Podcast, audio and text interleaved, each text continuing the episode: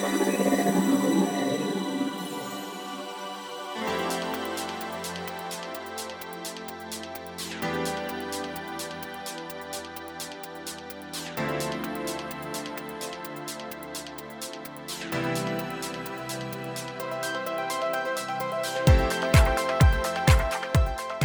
んにちはゆきです。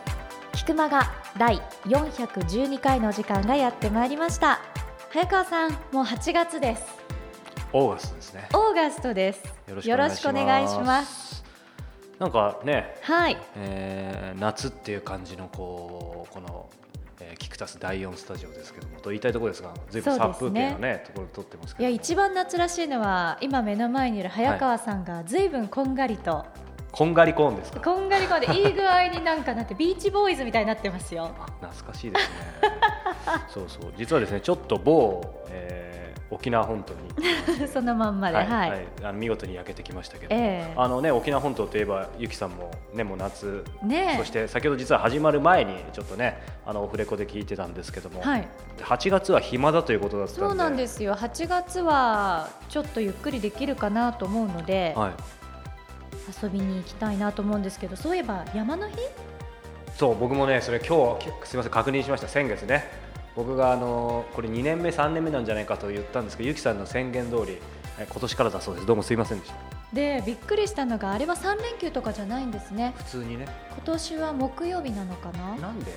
私もだからそれちゃんとエンディングまでに調べましょう。俺ら全然半分50点ぐらいずつの毎月感じですけど、まあ、そんな感じでちょっとそれは調べておこうと思いますけど、あのーそうそうそう。あのタイミングが良かったのか悪かったのかですけど、はい。実はですね、えーゆきさんにナレーションも手伝っていただいてですね。あの以前、えーテキストベースでは、えー粛々と続けてたんですけどついにですね What does Japan mean to you ということで、はい。あなたにとって日本とはということで僕がですね、えー日本に住んでいたり、えー日本にゆかりのある、えー外国の方にですね、えー英語で、えーインタビューするというポッドキャスト番組を実はひっそりと、えー始めています。かなり、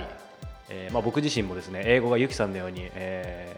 ノンネえーノンネイティブ最高峰の極みまで達してないのでですねネイティブと言いたいところなんです。あの非常に逆に分かりやすいインタビューになってますのであのその相手の方も非常にはっきりとした英語で喋ってくれますので、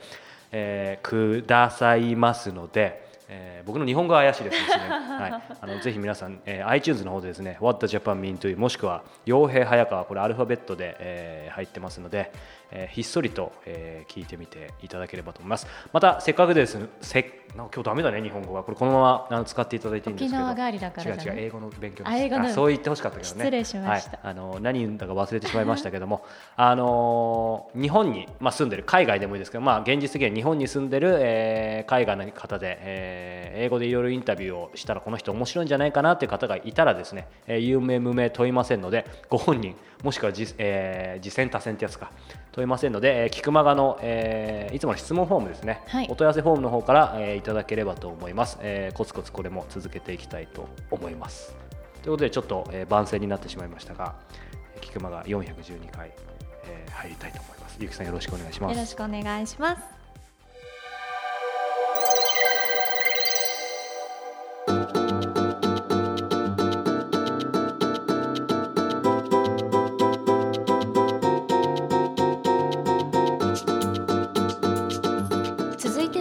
今月の菊間がインタビューです。早川さん夏真っ盛りの8月のゲストははい。どのような方でしょはい、えー落語家のですね、えー立川篠春さんうはい。です。立川といえば男子さん？そして篠介さん。はい。皆さんご存知だと思うんですけども、えー立川、えー篠原さんはですねた立川篠介さんの3番弟子でいらっしゃいます、はい。でですね何が面白いというとですねえーまずその経歴から面白いんですね、うん。えーエール大学三井物産落語家、すごいですね、ねゆきさんも華麗なるあのキャリア持ってますけど。いやいやいやでも面白いですよね。エール大学三井物産といったら次はほらなんか例えば政治家になるとか、うん。なんかすごいコンサルティングファーム入るとかっていうイメージありますけど。そこから落語家ということでもともと帰国子女ではらしあのいらっしゃるみたいなんですけども、たまたまこう三井物産に入ってすぐに、えー聞いた、えー立川志の輔さんの落語を聞いて衝撃を受けて、えーもう弟子入りを直訴したというですねすごい方なんですけども、で実際、えー、30歳を過ぎてから、えー、2つ目に昇進、えー、されて、えー、今も現在も活躍されてるんですけどもあの、まあ、落語家ということで、えー、もちろん落語もですけどやはりその英語が得意なので、うん、その英語を使った英語落語ということでもすごく注目を浴びてらっしゃるんですけども実はですね、はい、久々にやってしまいました。何でしょう、えー、まだ取材してません。なるほど。でも今のそのバックグラウンドだけでも一体この後どんなインタビューが聞けるのか、はい、皆さん楽しみにしてくださってるはずですので、はい、うまくフォローしていただいてありがとうございます。さあそれでは参りましょうか。立川篠春さんのインタビュー第1回お楽しみくださいこんにちは早川洋平です、えー、菊間が今日は159人目のゲストをお迎えしています、えー、落語家の立川篠春さんです。篠原さんよろしくお願いします。よろしくお願いします。さあ、えー、実はですねここ収録しているのは僕が、えー、よく使っているキクタスの第4スタジオ多分、はい、なんですけども、えー、窓もない殺風景なね地下で。アングラで、はい、やってるんですけども、ね、あの僕、事前にちょっといろいろ篠原さんのことを調べさせていただいたらってなんかこの地下で調べさせていただくとなん事情怖いな、はい、いやいやあのね横浜でもにぎわい座、はい。とかでも結構やられていた今もされる時があるんですか？私はですねあの自分で単独の会をやることはないですけれども、うんうん、あの一問会なんかで出してもらうことはありますね。はいなのでねあのにぎわ座っていうと少しあの、まあ、ゆかりがあるのかなと。いやめちゃくちゃありますよ。僕だってあの、えー、初講座がにぎわい座でしたから。ですよね、ええ。そうすると、まあ、この同じ桜木町でも、はい、ちょっと逆で雰囲気が全然違います。ここ港違いますね。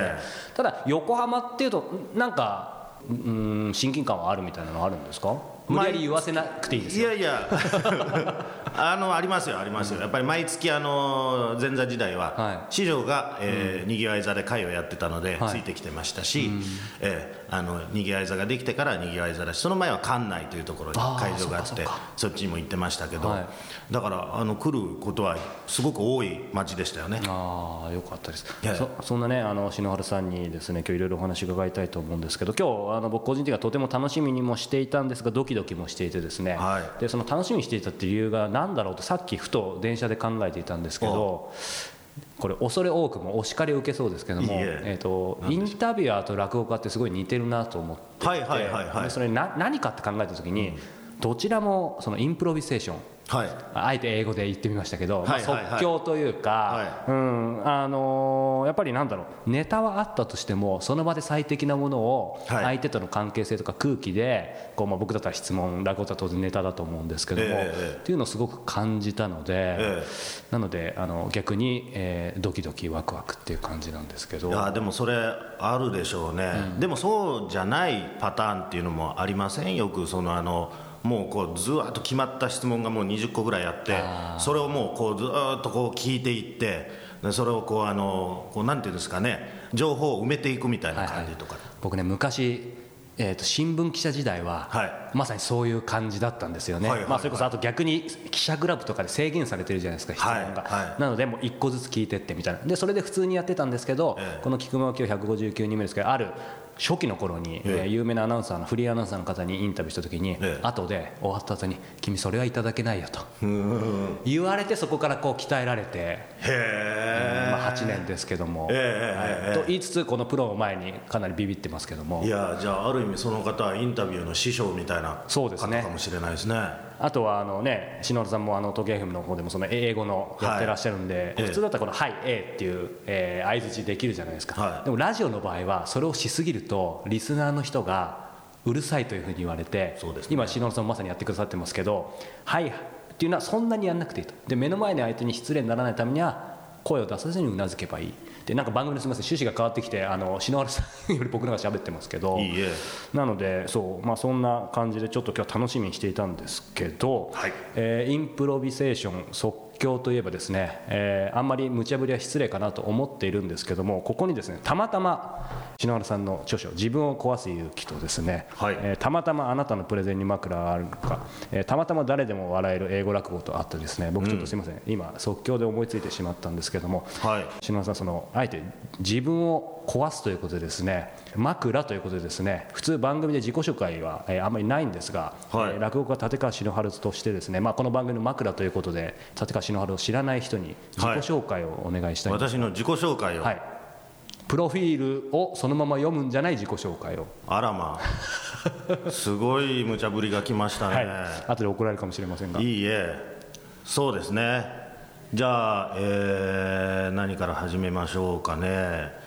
まあ、私落語家やってましてえー、師匠は立川志の輔という人なんですね。落語家になってから今14年ぐらいですけれども、うん、まあ、多分その落語ってとっつきにくいなと思ってる方とかその、まあ、どこで笑っていいのかなとかですね、うん、着物着ていかなくちゃいけないのかなって思ってる若い方って多いと思うんですよ。はいはいはい、でね、落語家になるぐらいだから小さい頃から好きだったんじゃないのと思われるのかもしれないですけど、うん、私は全くそういうようなことがなくてですねどっちかというとそういう若い方と同じように思ってたんです落語っていうものに対して。うん面白くないんじゃないのとか、おじいちゃんおばあちゃんしかわからないもんじゃないのとか思ってたんですよ。見たこともないのに。でそれで25歳までずっと過ごしていってで初めて落語を見たんですよ、うん、でねもうあなんだすごいなって。なんかね日本ってすごいなと思ったんです見た時に、うん、こんなすごいものがあったんだっていうようなことで。まあ私落語家ですけどあの帰国子女の落語家って結構珍しいんですね。それで7年ぐらいアメリカに住んでてそういうのもあって落語に触れたことなかったんですけどすごいなこれはというので、えー、それからもう落語を見倒して、まあそのまんま落語家になっちゃったっていう、うん、そういう人間です。なるほど。非常に分かりやすく柔らかく面白いですけど。すみません無茶ぶりでさすがの、えー、無茶ぶりするかもとは事前に実は言ってたんですけど一瞬篠原さんがちょっとムッとしたのでここから僕どう巻き返していこうかと思ってるんですけど。僕はねムッとはしませんよ本当に、えー、今日ね、はい、その篠原さんの僕落語えー、家としてのいろんな、まあ、あの本の中でも読ませていただいて、はい、シンプルに聞きたかったのが落語家っていうと身分あ身分ボケました。見習い前座2つ目真打ちでいいんですかね。そうですそうです。これそう調べたんですけど実は厳密にはもっと細かい分類ってことってあったりするんですか？いやそれだけじゃないですか、うん、おそらく。で今2つ目ですよね。そうですね。で2つ目になられても5年ぐらい？そうです。ですよね。で僕ちょっと具体的に聞きたかったのが、えっと、前座まではこの本も拝見していて、まあ、やっぱり結構自由がないない。まあ、本当に師匠にくっついて休みもほとんど実質ないみたいな。で、はい、逆にまあそういう意味では、えーと、その逆を取ると、まあ、そういう意味ではある程度自由が今はある。あります。ということなんですが、えー、じゃ具体的に、えー、こう落語家立川篠原の、まあ、仕事プライベートもですけど、はいまあ、ルーティンっていう感じじゃないかもしれない。どういう流れなのかなって、まあ、1日でも1週間でもいいんですけど、いきなりプライベートに突っ込みますけど。はいはいはいはい。それよく疑問に思われるみたいですね。落語家ってどうやって暮らしてるんだろうかっていうような。だからこれあの前座時代は基本的には運転手でした私はだから落語のために割く時間っていうのはもうほとんどない、ね、道を覚える時間が私の、ね、ほぼ全てでしたから、全てのもう抜け道を知っておくみたいな感じで。でそれに費やしていた8年間だったんですね。まあそれそれだけって言ってしまうとね、うん、師匠に怒られるから 落語の部分もありましたけれども、えー、でもそっちの方がまあ大きかった、うん、あとはまあ師匠の付き人でいろんなところついていった、うん、それはあの全国いろんなところに連れてってもらえたので、貴重な経験だったんですけれども、まあ、とにかく自分自身のための時間っていうのはあんまりなかったんですよね。で2つ目になると今度はもう自分の時間ばかりになるわけですよ、うん、日常的に運転とかしなくてよくなるわけですね、はいはい、そうするとやっぱりね最初はちょっと面食らうんですね、うん、これだけの時間どうしようかっていう。その前座の頃はもう時間もっとあったらもっと落語の稽古できるのにとか、うん、落語作れたりするのにって思ってたんですけど実際それだけの時間が目の前に来るとあちょっと待ってよ。どうしようっていうふうになんかね。あじゃあ本当になんか僕今ちょっと想像してるんですけど結構本当に180度違うぐらいの。もう全然違います、うん、ええ。風呂長く入ろうかなとかね。なんかそういうぐらいの感じで、うん、でもまあ、だんだんだんだんやっぱり5年ぐらい経ってくるとこう、まあ、まあルーティンみたいなものもできてきて、そうですね。僕2つ目なので割といろんな学校だとか病院だとか、真打ちの方は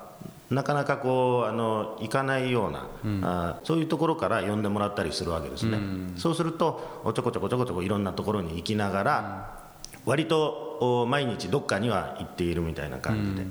で,、でそれまあ夜の仕事が多いので、えー、昼間は散歩しながら、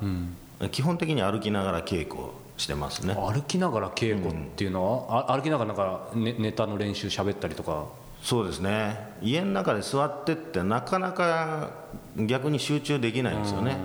だから歩きながらあの例えば新作作るのでも、はい、歩きながらっていうのが多いですね。そそれ実際喋ってるんですよね。喋ってますね。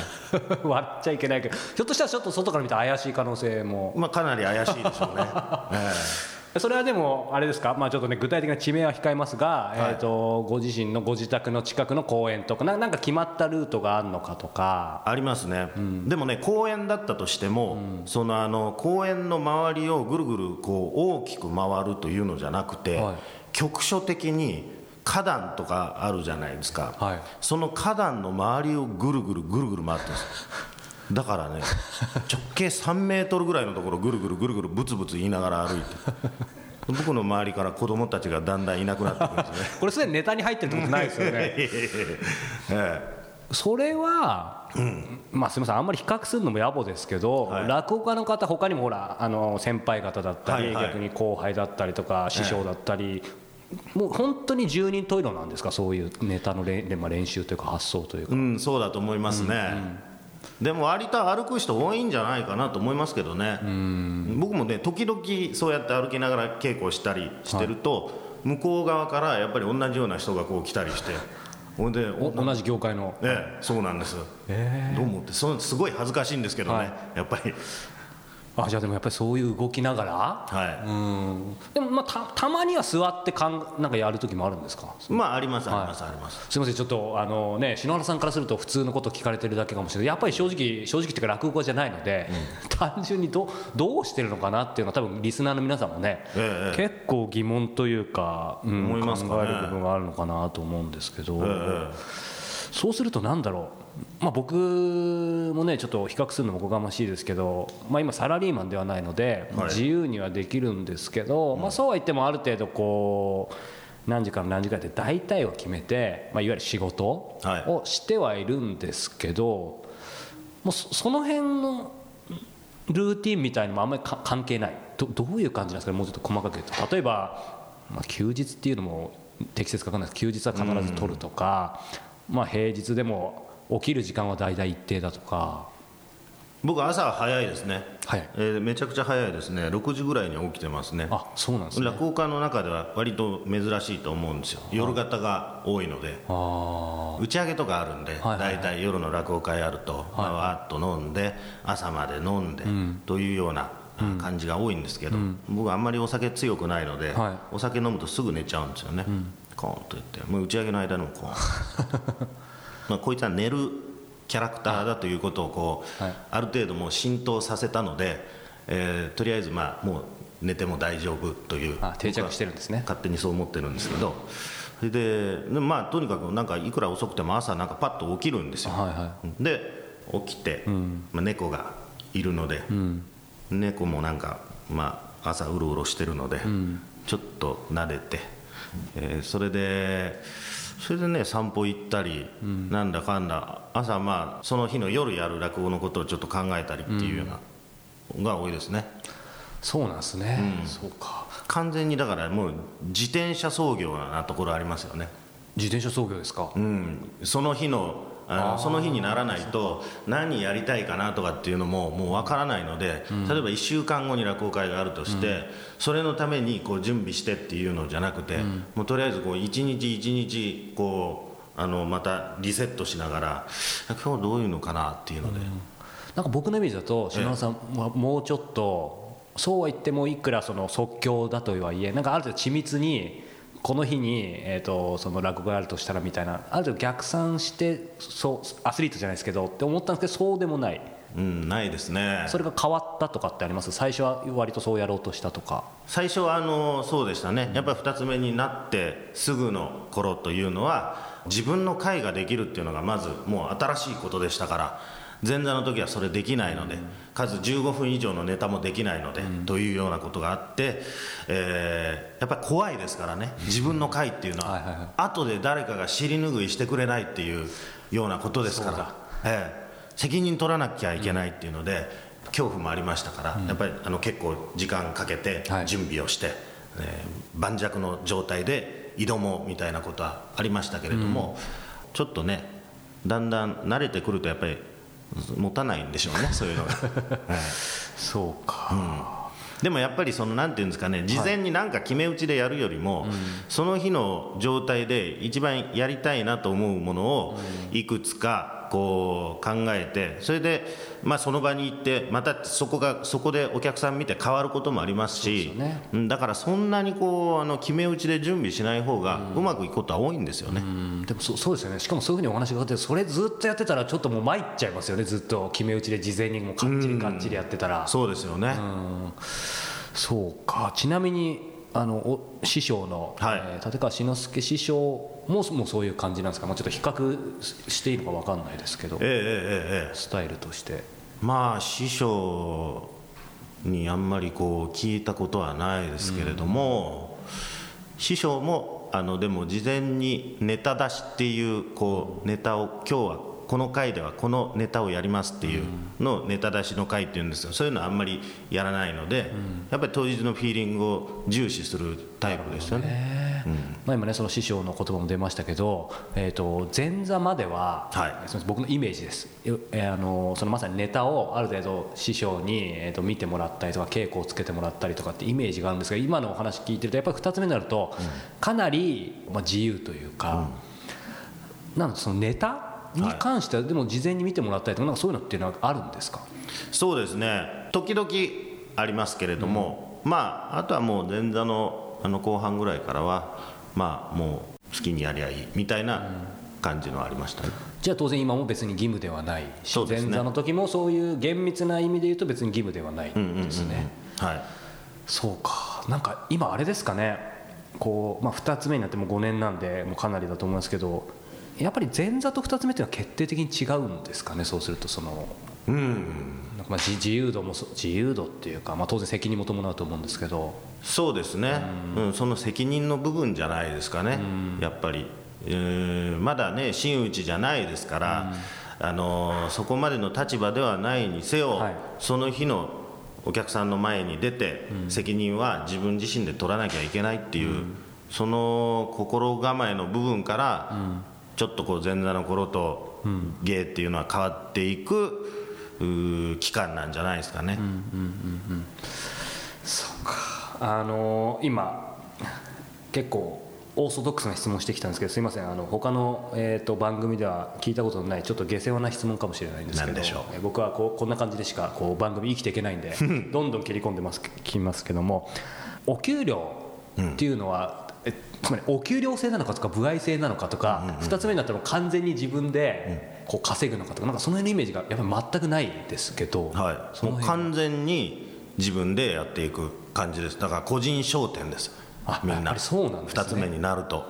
前座までは違うんですね。前座まではですねこれいろんなその例えば僕らちょっと特殊なあの修行形態で基本的には寄席という場所があるんですよね、うん、落語家にとって、はい、そこで修行をするっていう、うん、で寄席にあの前座さんはみんな毎日入るんですよ、はいはいはい、でそうすると寄席でのそのあのこうて、まあ、なんていうんですか手間賃というかそういうものが、うんうん、えー、数千円ですけれども、はい、毎日もらえるというようなことなんですね、はい。でそれプラスアルファ、えー、どっか誰かの師匠の、えー、前座として会に出ると、またお小遣いみたいなものをもらえる、うんうん、それで生きていくんですよ、はいで我々、まあ、私が所属している立川流は寄席から飛び出しちゃったので、うん、寄席での修行というのはできないんですね。なるほど、ええ、あのだから、えー、師匠にべたつきなんですよ、うん、でまあまああの常にね落語をこう寄せみたいにやっている環境がないわけですから、うん、えそうじゃない他の部分で、えいろいろまあくっついていろんなところ行ったりしながら付き人みたいなことをしながら、はいはい、まあ学んでいくというようなことなので、うん、お給料なしですよそういうのは。まあ、落語やれば前座で出れば、うん、あのちょっとお小遣いもらえるというような感じで、じゃあ今もう完全に個人事業主みたいな起業家ですよね。個人事業主。そベンチャー企業ですね。アントレプレーナーですね、そうなんですね、うん、そっか。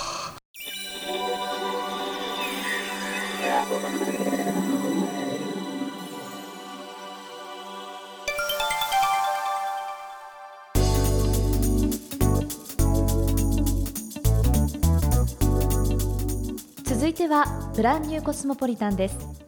大好きなことをしながら世界を生きている方と早川洋平との対談音声を毎月現地から直接お届けするコスモポリタン。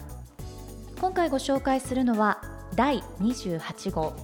舞台はニュージーランドクライストチャーチ。お話を伺うのはチャンドプラセット鈴木真理さんです。はい、えー、クライストチャーチに行ってきたんですけども、はい、まあ、クライストチャーチといえばですね何を思い浮かべますか？地震ですかね。そうですね。あのね東日本大震災とちょうど同じ年だけ？1か月ぐらい前だったと思うんですけど、まあ僕らはね日本人としてはもちろん覚えてるとは思うんですけど、まあ正直東日本の方で頭がいっぱいだった方も多いと思うんですけども、僕も今回訪れるにあたってですね、えー、まあ確か日本の新聞でもやっぱりあれから5年ということで多少報道あったと思うんですけども、まあ実際どんな感じなのかっていうのも含めてちょっと見てきたんですやっぱりね行ったことあるクライストチャーチって。ないですよ。思った以上にすごいこじんまりとしてる、うんまあ、中心部は小さいところでなんかほら、うん、オークランドがクライストチャーチっていうことでなんか二大都市みたいな感じですごい大きいイメージがあるんだけどでも結構やっぱほらあの時も留学生の方が多いっていうのがニュースになったからすごくこう生活とか住みやすい街なのかなと思いましたよね。ただ残念だったのはやっぱりほらニュージーランドの方はなんかもう復興に40年ぐらいかかるってだからそれはうん、やっぱりその国民性もあるしもちろん大変ってこともあると思うんだけど行ったら実際やっぱりまだまだこう爪痕というか復興してる、まあ、最中でした、はい、まあ、そんな中ですね今回お会いしてきた、えー、チャンドプラセット鈴木真理さんなんですけども、えー、この名字がチャンドプラセット、まあ、ごめんなさい名前かどっちかちょっと分かんないんですけども、えーえー、ということで、えー、実はですね、えー、ご主人が、えーまあ、普通に考えるとニュージーランドの方かなって思うと思うんですけど、ちょっと名字がですね、うん、あれ？と思う方もいると思うんですけど実はご主人はタイの方なんですね。はい、でまあ、ニュージーランド留学中に知り合ったっていうふうにあのインタビューの本編でもおっしゃってたんですけどもあのまずシンプルにまあ、素敵というか面白いなと思ったのが今お話したように普通結構その海外で、え住まわれてる、まあ、日本人の方男性女性問わずたくさんいらっしゃいますけどそういう方はですねやはり配偶者の方が、え現地の方でやっぱりビザ取れてるっていう方は結構多いんですけども、え今お話したようにご夫婦2人ともニュージーランドの人ではないんですね、はい、でその中で、えー、マリさんがですね、えー、今、えー、幼児教育、え幼稚園の先生をやってるんですけども、まあ、そのキャリアを生かしてですね自分で、えー、自力でビザを取ってご主人に配偶者ビザを今、え？ー、出してるっていうすごいですよね。すごいですね。なのでまあそれだけでもこうもうコスモポリタンって感じなんですけども、はい、あのー、まあ。鈴木真理さんはですね、えー、幼稚園の免許を取った後にニュージーランドに渡ってそこから現地の大学で3年間学んで、うん、えー、今はプレスクールで、えー、主任を務めてらっしゃるんですけども、もう在住歴17年ということなんですけど僕実は彼女の家にもまたあのいつものように泊めてもらったんですけどもそうそうそう。いや本当にねまあ、その子供好きなんだなっていうことはすごく感じたんですけども彼女が言ってたのは言葉ですごい印象的なのがこの国では相手をまず受け入れることが当たり前だから一人一人がありのままでいられるっていう言葉がすごく印象的でした。で実際彼女と話していると、まあ、そのニュージーランドのイメージ通りっていう感じでとってもリラックスして自然体で、えー、いらっしゃったし僕もそんな風に過ごせました。で何て言うんだろうな。うんその自然体な彼女を見てると自分がもしなんか彼女の生徒だったらとか子供だったらどんなに可能性を広げてもらえるだろうかってそんなことを考えちゃうほど、えー、とても器の大きな方でした。えーまあ、本来持ってるものなのかニュージーランドが、えー、操作したのかちょっと分かんないんですけども、えー、とても素敵な、え、女性でした。で実際ねですねインタビューの中ではニュージーランドに見る、え、教育の未来っていうことをすごく語っていただいてますので、え、これはですねパパママ世代ならずとも、えー、ぜひ聞いていただければというふうに思います。と話しながら、えー、クライストチャーチにまた行きたくなりました。とても訪れたくなるところです。さあそれではここで対談の一部をお楽しみください。マリさん今そうすると、え early childhood education educator education education、このお仕事をしてどのくらいなんですか？えっ、とニュージーランドでは私は2009年に卒業してる、うん、9年から働き始めてるので、はい、もう10何ですか。2009年？夏7年。あごめん間違えた。1999年。2003年に卒業して 2004年の1月から働いてるので、はい、それ娘が生まれた年でした。あそれは大事な大事な2009年。そう。だ2004年だからもう13年12年。そうかそのお仕事って、まあ、今ねその資格名とかもちゃんともらいましたけど、うん、日本でいうところのっていうことで例えば幼稚園の先生とかって話ありましたけど、うん、厳密に言えばそのなんだ違いというかいろいろもう至る所で違うことってあると思うんですけど、うん、なんだろう。まあ、全然違うっていうこと例えばどんなことある職業として。職業として。まずそうですね職業として。職業としてだと、まああのまあ、教育方針もまるで違うんですけど、うん、日本だと大体幼稚園は1クラス30人、うん、担任は1人、うん、でそれが何クラスもある、はい、同じ学年で何クラスもある感じで。こっちはえーと、私が今勤務しているところは4歳児の1クラスがあって先生が4人いるんです、確かに実は僕ね昨日お邪魔してきたんですけど、えー、そうですねそういう感じだった。そう。で大体あの国で定められてるあの比率っていう先生と子どもの比率が1対10なんですね。それが最高か、はい、うん、多すぎて10人、はい、でうちの会社、まあ、会社系列の幼稚園なので、うん、そこだと1対8を目指してすごい、うん、それはすごいな、うん、でまだ誰かしらほらランチに行ったり、はいはい。はい、あのコーヒーブレイクに行ったりするので、うん、3人必ず先生はフロアにいなきゃいけないですよ。ねあのちょうど僕は昨日のあの光景を思い出してるんですけど、そうするとなんだろう日本語に言うと担任はが本当に4人でフラットなのか、うん、そうは言ってもその副担任みたいな感じがあるのかとかその日によってそれが変わるのかとかどういう感じなんですか？ああそれは私が一応あの主任を今やらせてもらってて、はい、4歳児のクラスでは、うん、で先生あと3人あのいるんですけど、うん、まあ職業内容はまあ日によってまあ平等にやろうってことになったのでうちのクラスでは日割りを変えていって毎日。今日はあの中のアクティビティをする人。で明日は外とか、はい、次はあの食事係とか。そういう感じで毎日回ってるから暇しないように、楽しくみんなできるように考えながら。今気になったのはマリさんがうちのクラスではって言ったっていうことは、うん、そのクラスそのクラスその主任とかによってやり方が違う、うん、同じセンター今私が勤務してる幼稚園の、はい中にも4クラスあるんですけど、うん、まあ、その中に、まあ、1人ずつ主任がいて、はい、その主任とそのチームの方針で一番合う方法でそれぞれやってるので、はい、そういうシフトみたいなのがないクラスもあるし、うん、なくてももう勉強を永遠にやるクラスもあれば。なんでここにいるかってことですよね。そうですね。ね、その日本で例えば幼稚園の先生をやりたかったやっててもよかったっていうのもあるかもしれないし、うん、あの時間たっぷりあるんで、遡れるところまで遡っていただいて。えーと、初め遡ればそうですね。高校生ぐらいかな。中学高校は全然私勉強好きじゃなくて、日本にいたんですよ、ね、日本にいました、はい、で全然好きじゃなくて、うん、遊んでばっかりいたんですけど、はい、大体高校で進路どうのこうのみんなざわざわ動き出して、はいそうなった時に私はもう漠然と何がしたいかしたいかって考えた時は、やっぱり父の影響があってお父様。うん。なぜか英語が喋れるんですねあの人ね。あそうなんですか。お父様はなんか海外でお仕事するような方なんですか？あの輸入関係の仕事をしてます。貿易関係の仕事をしていてで外人から家にあの普通に電話がかかってきたりして、はい、で私もその頃まだ小学生中学生で、うんうんなんていうか言っていいかよく分からず、うん、悔しいなと思いながら過ごしていてで高校の時に私クマウス悔しいなだったんだ。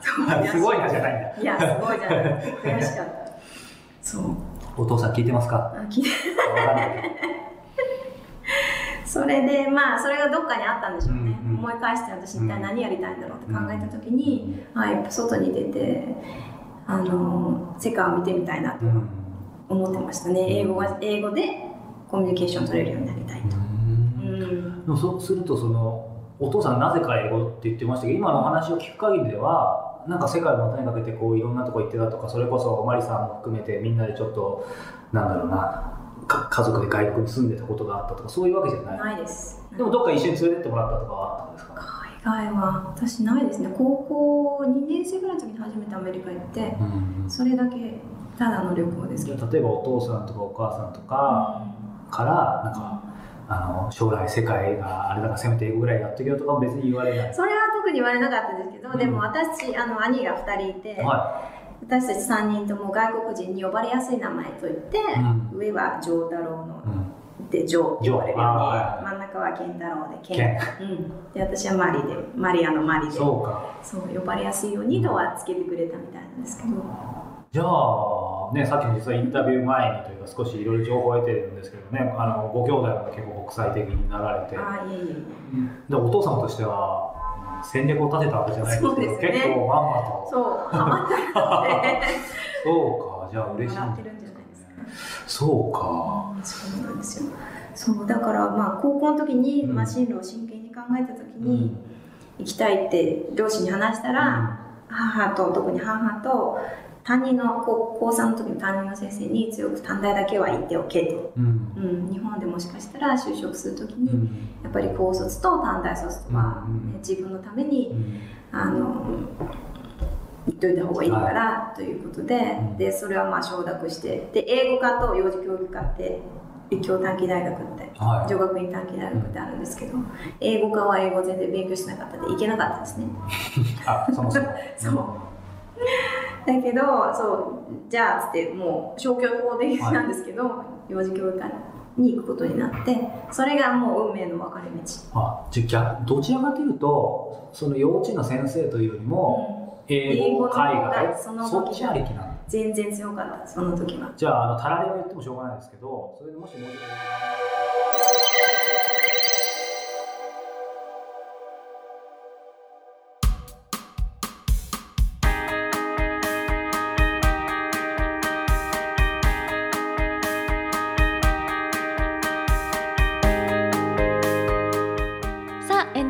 間です。この番組では皆様からの質問を募集しております。トップページ入っていただきましてコンタクトボタンをクリックしてください。そちらから早川さんの質問番組へのご意見ご感想などをお寄せいただければと思います。質問を採用させていただいた方には Amazon のギフト券500円分をプレゼントさせていただいております、はい、